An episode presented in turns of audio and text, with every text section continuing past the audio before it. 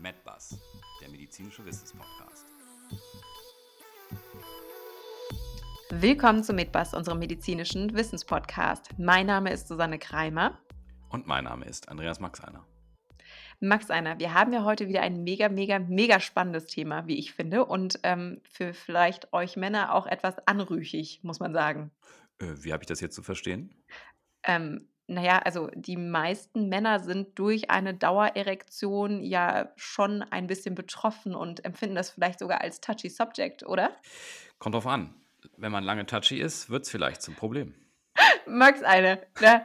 Aber vielleicht lassen wir das mal ganz kurz und äh, starten wie immer direkt mit einer Definition rein. Was hältst du davon? Klar, stehe ich drauf auf Definition. Scherz. Also, unter Priapismus versteht man eine seit mindestens zwei Stunden bestehende Dauererektion, welche ohne sexuelle Erregung besteht und mit Gefahr der Schwellkörper-Ischämie einhergeht. Ischämie klingt ja schon mal nach Schmerzen. Magst du das vielleicht noch mal ganz kurz erklären? Ist tatsächlich auch schmerzhaft und auch tatsächlich vom Penisschmerz mal losgelöst. Beschreibt die Ischämie im Grunde genommen der Schmerz, der dann entsteht, wenn ein bestimmtes Körperteil oder ein bestimmter Körperbereich in eine Sauerstoffunterversorgung gerät. Dann kommt es quasi zum Absterben und dieser Absterbeprozess tut weh. Bestes Beispiel ist der Herzinfarkt. Hier kommt es zu einer Verlegung eines Herzkranzgefäßes und in dem Moment bekommt ein bestimmter Bereich des Herzens keinen Sauerstoff mehr und beginnt quasi einen Abbau oder einen Sterbeprozess. Und der wie viele vielleicht schon wissen, tut extrem weh. Jetzt kommen wir aber zum, vom Herzinfarkt noch mal eine Etage tiefer, nämlich zurück zum Penis und zu unserer Dauererektion. Und äh, da sei an dieser Stelle doch auch erwähnt, ähm, warum es sich ja, lohnt, tatsächlich den Namen Priapismus ähm, sich zu merken. Der leitet sich nämlich vom griechischen Gott der Fruchtbarkeit ab. Wie könnte es anders sein? Und dieser Gott hieß nämlich Priapos und deswegen nennen wir eine Dauererektion Priapismus. Und tatsächlich muss man sagen, dass die Inzidenz ähm, sehr viel weniger ist, als viele Hörer oder Hörerinnen vielleicht an dieser Stelle meinen wollen. Tatsächlich sind nur ungefähr drei von 100.000 ähm, davon betroffen. Und spannenderweise tritt der Priapismus häufig im Alter von fünf bis zehn Jahren und ab dem 20. Lebensjahr bis zum 50. Lebensjahr wieder auf. Aber ist natürlich prinzipiell in jedem Alter möglich. Und Max, einer, vielleicht sollten wir jetzt direkt mal zu den Risikofaktoren kommen. Die werden ja nicht nur im Staatsexamen gerne geprüft.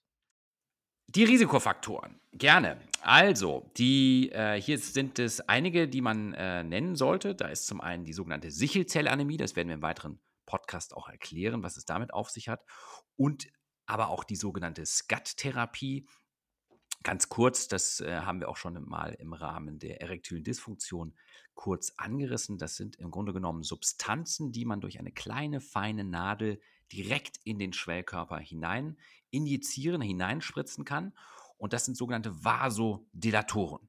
Ne? Vas, das Gefäß und Dilatoren, Weitmacher. Und hiermit kann man sozusagen eine direkte Wirkung am Schwellkörper erzielen. Aber Frau Kollegin, vielleicht magst du uns mal etwas über die Ursachen noch weiter erzählen. Ja, sehr gerne, Max. Eine, ähm, besonders häufig tatsächlich ist der sogenannte idiopathische Priapismus mit bis zu 30 Prozent. Und hier ist es tatsächlich so, deswegen auch das Wort idiopathisch, dass man noch nicht genau geklärt hat, warum die physiologische Detumeszenz, also das physiologische normale Abschwellen der Erektion oder nach der Erektion des Penis gestört ist. Ähm, und ähm, dann gibt es natürlich auch noch Medikamente und Drogen, die fast 20 Prozent der Fälle ausmachen und damit eine extrem wichtige Rolle spielen. Max, einer, vielleicht magst du da mal was zu sagen. Ich weiß, das findest du extrem spannend, das Thema. Ja, tatsächlich ist es so, dass diese drogeninduzierten Priapismen ähm, gar nicht äh, so selten sind. Wenn man denn mal, also an sich ist es selten, dass ein Priapismus äh, einem begegnet, aber wenn man in der Rettungsstelle arbeitet und Urologe ist, dann kann das schon mal passieren. Und hier sind vor allem vorneweg äh, Drogen zu nennen äh, wie Kokain oder auch der Schmerzmittel. Ähm, Überkonsum gewisser Psychopharmaka. Und eine Droge, äh, ich erinnere mich da noch in äh, meiner Rettungsstellen-Vordergrundzeit, die war da ziemlich eindrücklich äh, vordergründig. Und zwar war das das sogenannte Crystal Meth. Und da gab es so einen Patienten, die immer, äh, Patienten, die immer wieder kamen nach Konsum dieser Droge. Und das passiert dann auch tatsächlich, wenn man zu den Patienten gehört, die auf Crystal Meth dann diese Art von ähm, Priapismus entwickeln, dass man die auch immer wieder entwickelt, wenn man diese Drogen konsumiert. Sehr schön, Max Anna. Da können wir ja quasi froh sein, dass das Berghain momentan geschlossen hat. Aufgrund von Covid. Ja, vielleicht. Sehr gut. Dann ähm, sage ich vielleicht noch mal was zur Sichelzellanämie, ähm, die du ja eben schon mal angeführt hast. Ähm, da gibt die Literatur nämlich an, dass ähm, die Sichelzellanämie in 10 bis 20 Prozent der Fällen Grund für einen Priapismus ist.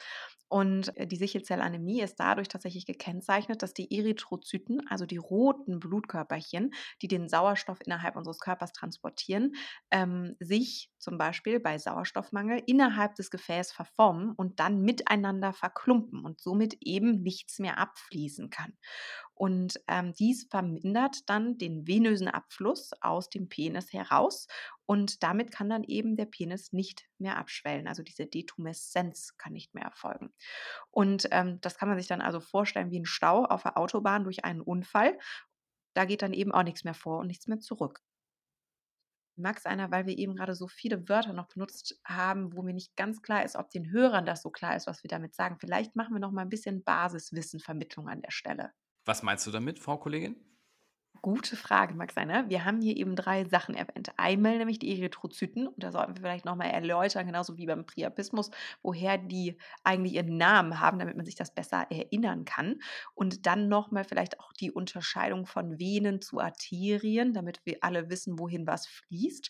Und dann natürlich zum krönenden Abschluss hin vielleicht nochmal ein Fun-Fact einstreuen. Ja, dann fange ich doch gleich mal an. Ich bin ja äh, wohlgemerkt Klugscheißer aus Leidenschaft. Wir beide, Max Einer, wir beide, ja. Max Einer, finde ich super. Hobby zum Beruf gemacht, ja. Die Erythrozyten haben ihren Namen aus dem Griechischen. Wie so viele medizinische Begriffe.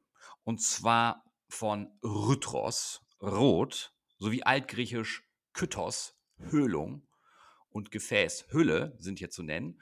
Und genauso sehen sie nämlich auch aus, diese kleinen Erythrozyten. Sie sind nämlich rund, durch das Hämoglobin, also das Eisen, was sie enthalten, rot und dann haben sie quasi in ihrer scheibenförmigen Art auch noch jeweils eine Kerbe, also ein bikonkaves Aussehen. Oh, Max, einer, jetzt hast du ja auch noch konkav mit eingestreut. Ich wäre total, bin ja total perplex. Das ist ja richtig, richtig toll. Ich kann mir nämlich immer nur merken, was konkav und konvex ist anhand des Podex, der nach außen gestülpt ist. Aber dann hast du tatsächlich auch recht, dass die Einhöhlung also die konkave Seite dann darstellt. Sehr schön. Und Max, einer, ich mache dann direkt mal weiter mit Venen und Arterien. Ähm, für die Hörer, die es vielleicht vergessen haben. Also Arterien sind nämlich die Gefäße, die das Blut vom Herzen in die Peripherie verteilen und Venen sind die Gefäße, die das Blut aus der Peripherie zurück zum Herzen bringen. Ja. Jetzt äh, müsstest du aber noch der Vollständigkeit halber auch den Fun Fact nachsetzen. Oh, stimmt. Ich habe sogar zwei, Max Anna. Jetzt hätte ich Na, die fast vergessen. Dann aber los. Gerne. Ich mache es ganz schnell. Also wir haben ja eben über die Erythrozyten, also die roten Blutkörperchen gesprochen, die tatsächlich die häufigsten Zellen im Blut von Wirbeltieren darstellen.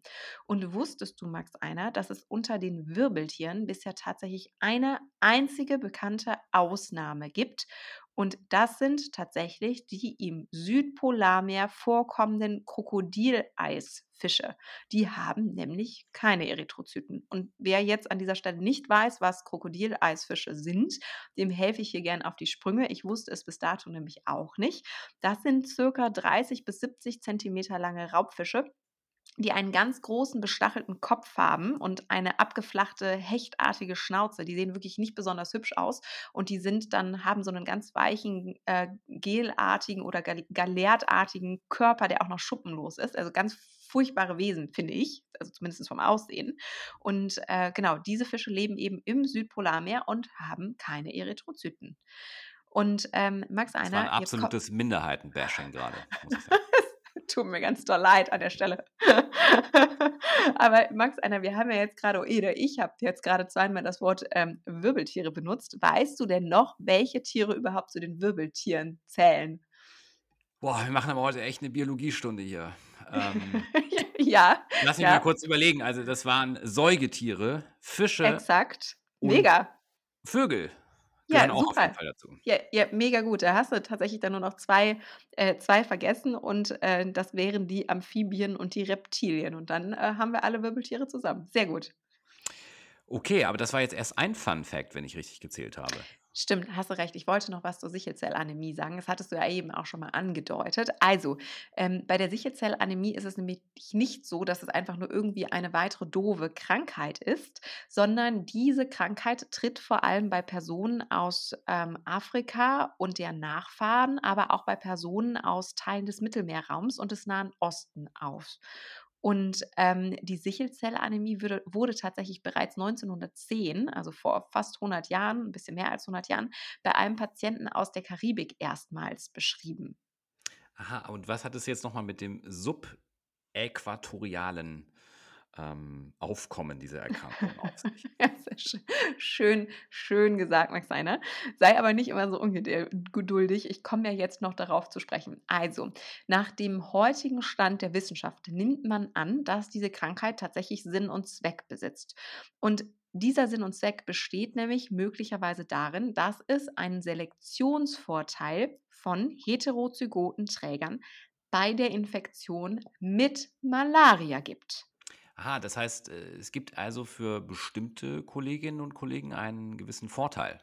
Exakt, genau. Wenn die nämlich diese Sichelzellanämie haben, dann besteht der Vorteil nämlich darin, dass diese Malariaerreger während eines Teils ihres Entwicklungszykluses an oder eben normalerweise auch in den Erythrozyten durch den Körper transportiert werden. Und bei der Sichelzellanämie verhält es sich dann so, dass diesen Malariaerregern genau das durch unterschiedliche Mechanismen erschwert wird. Also sich diese Malariaerreger gar nicht so gut ausbreiten können und der Körper dann diese Erreger schneller und einfacher wieder loswerden kann, was eben den betroffenen Personen evolutionär in diesen eben genannten Gebieten, in denen Malaria verbreitet ist, einen Vorteil gab.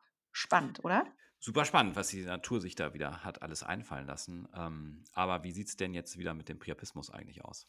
Ja, stimmt, da sollten wir noch mal zurückkommen. Und da haben wir noch ein bisschen was nicht genannt an Ursachen, ne?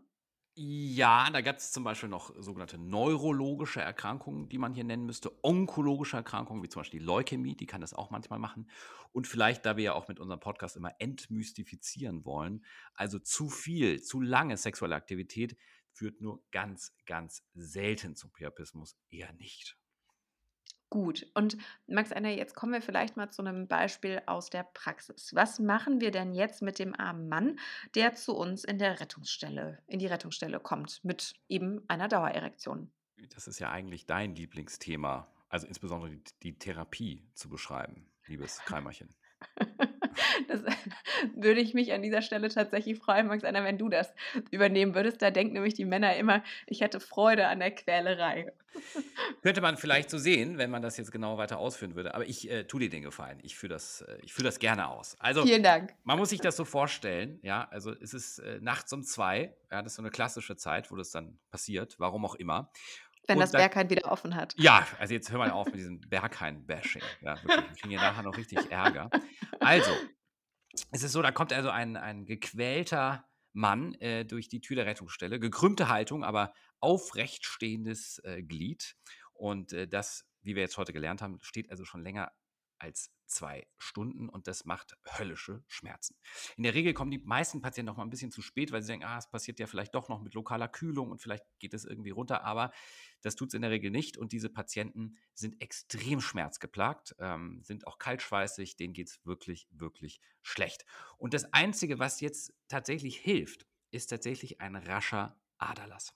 Und zwar nicht durch die Vene in der Ellenbeuge, sondern tatsächlich durch eine direkte Nadel, die man in das irrigierte Glied einführt. Das heißt, der Patient wird in die Horizontale gebracht, es wird desinfiziert und wird auch lokal gekühlt. Man macht noch ein, äh, sozusagen auch eine lokale anästhesiologische Behandlung, meistens mit einem sogenannten Penisblock. Das heißt, es wird an bestimmten Stellen in der Nadel injiziert und dann kann sozusagen auch hier eine Schmerzreduktion auch äh, quasi gegen Null gebracht werden.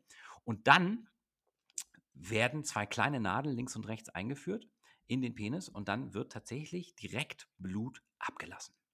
Und das können, sage ich mal, so bis zu 250, 300 Milliliter sein. natürlich muss man sich vorstellen, wenn man jetzt ad hoc so schnell so viel Blut verliert, sollte der Patient natürlich an einen Monitor gebracht werden. Das heißt, er wird angeschlossen, Sauerstoff wird gemessen, Herzfrequenz wird gemessen, Blutdruck wird gemessen. Er bekommt auch etwas Sauerstoff. Eine Nadel in seinem Arm liegt auch schon, um ihm potenziell auch gewisse Medikamente zu verabreichen. Und dann funktioniert es in den allermeisten Fällen einfach durch den banalen Aderlass.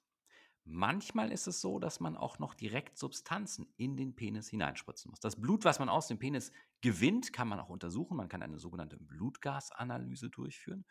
Und je nachdem, was man da sieht, kann man dann auch solche Substanzen wie Adrenalin oder Noradrenalin direkt in den Penis applizieren. Deswegen auch der Monitor, denn solche sogenannten vasoaktiven Substanzen, die machen etwas mit unserem Blutdruck, mit unserer Herzfrequenz. Und insofern muss der Patient gut überwacht werden, wenn man so etwas macht. Und das ist tatsächlich auch nur etwas, was man in der Rettungsstelle oder in einem bestimmten Szenario in der Klinik durchführen sollte. Also daher, meine Herren äh, und liebe Zuhörer und Hörerinnen, ist es eine tatsächlich martialische, ähm, ein martialischer Eingriff. Max einer, oh Gott. Wenn, wenn das jetzt hilft, was du gerade geschildert hast, ist es sehr gut. Aber wenn das eben nicht hilft, dann haben wir ja immer noch unsere Mittel der vorletzten Wahl, sage ich mal, die Schanz, die so viele schöne Namen haben, wie zum Beispiel Winterschand. Ja, das ist tatsächlich, hat gar nichts mit Kälte zu tun. Äh, den meisten wird es eher heiß, wenn sie das dann erklärt bekommen der Rettungsstelle. Aber das wollen wir gar nicht ausführen, wenn Winterschand oder Algorabschand, das sind im Grunde genommen äh, absolute hier fachärztliche Begriffe, die man hier ausführen möchte. Aber viel wichtiger ist es mir hier zu betonen, dass der Zeitpunkt, in dem die Patienten oder der Betroffene in die Rettungsstelle kommt, der muss möglichst rasch nach dem Auftreten dieser Dauererektion gewählt sein. Denn je länger man mit Doppel-N wartet, desto wahrscheinlicher ist es, dass sich im Penis sozusagen schon ähm, Gewebe, dass wir Gewebeuntergänge äh, beobachten können. Das heißt, es gibt gewisse Stel Bereiche im Penis, die du eben durch diese Ischämie dann anfangen, Gewebeuntergänge loszutreten. Und es kommt also zum Absterben bestimmter äh, Regionen und das führt zu Narben, das führt zu Umgestaltung des Gewebes, sogenannter Sklerosierungen.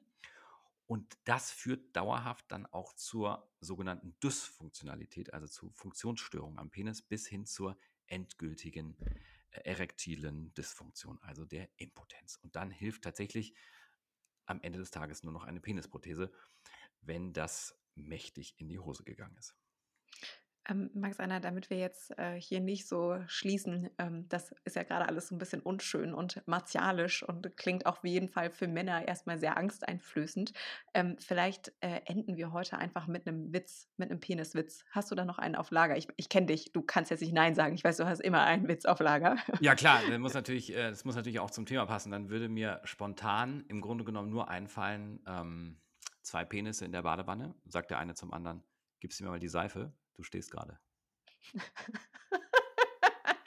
Max, den kann ich noch nicht. Den finde ich super.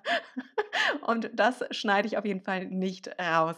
Wunderbar. Dann verabschieden wir uns für heute von Ihnen, liebe Hörer und Hörerinnen, und ähm, hoffen, dass wir Ihnen vielleicht den Abend etwas versüßt haben, zumindest, dass wir Sie nicht ängstlicher gemacht haben. Ähm, wir freuen uns, wenn Sie auch beim nächsten Mal wieder einschalten. Und damit verabschieden wir uns aus Berlin mit den besten Grüßen. Ihre Susanne Kreimer. Und ihr, Andreas Maxan.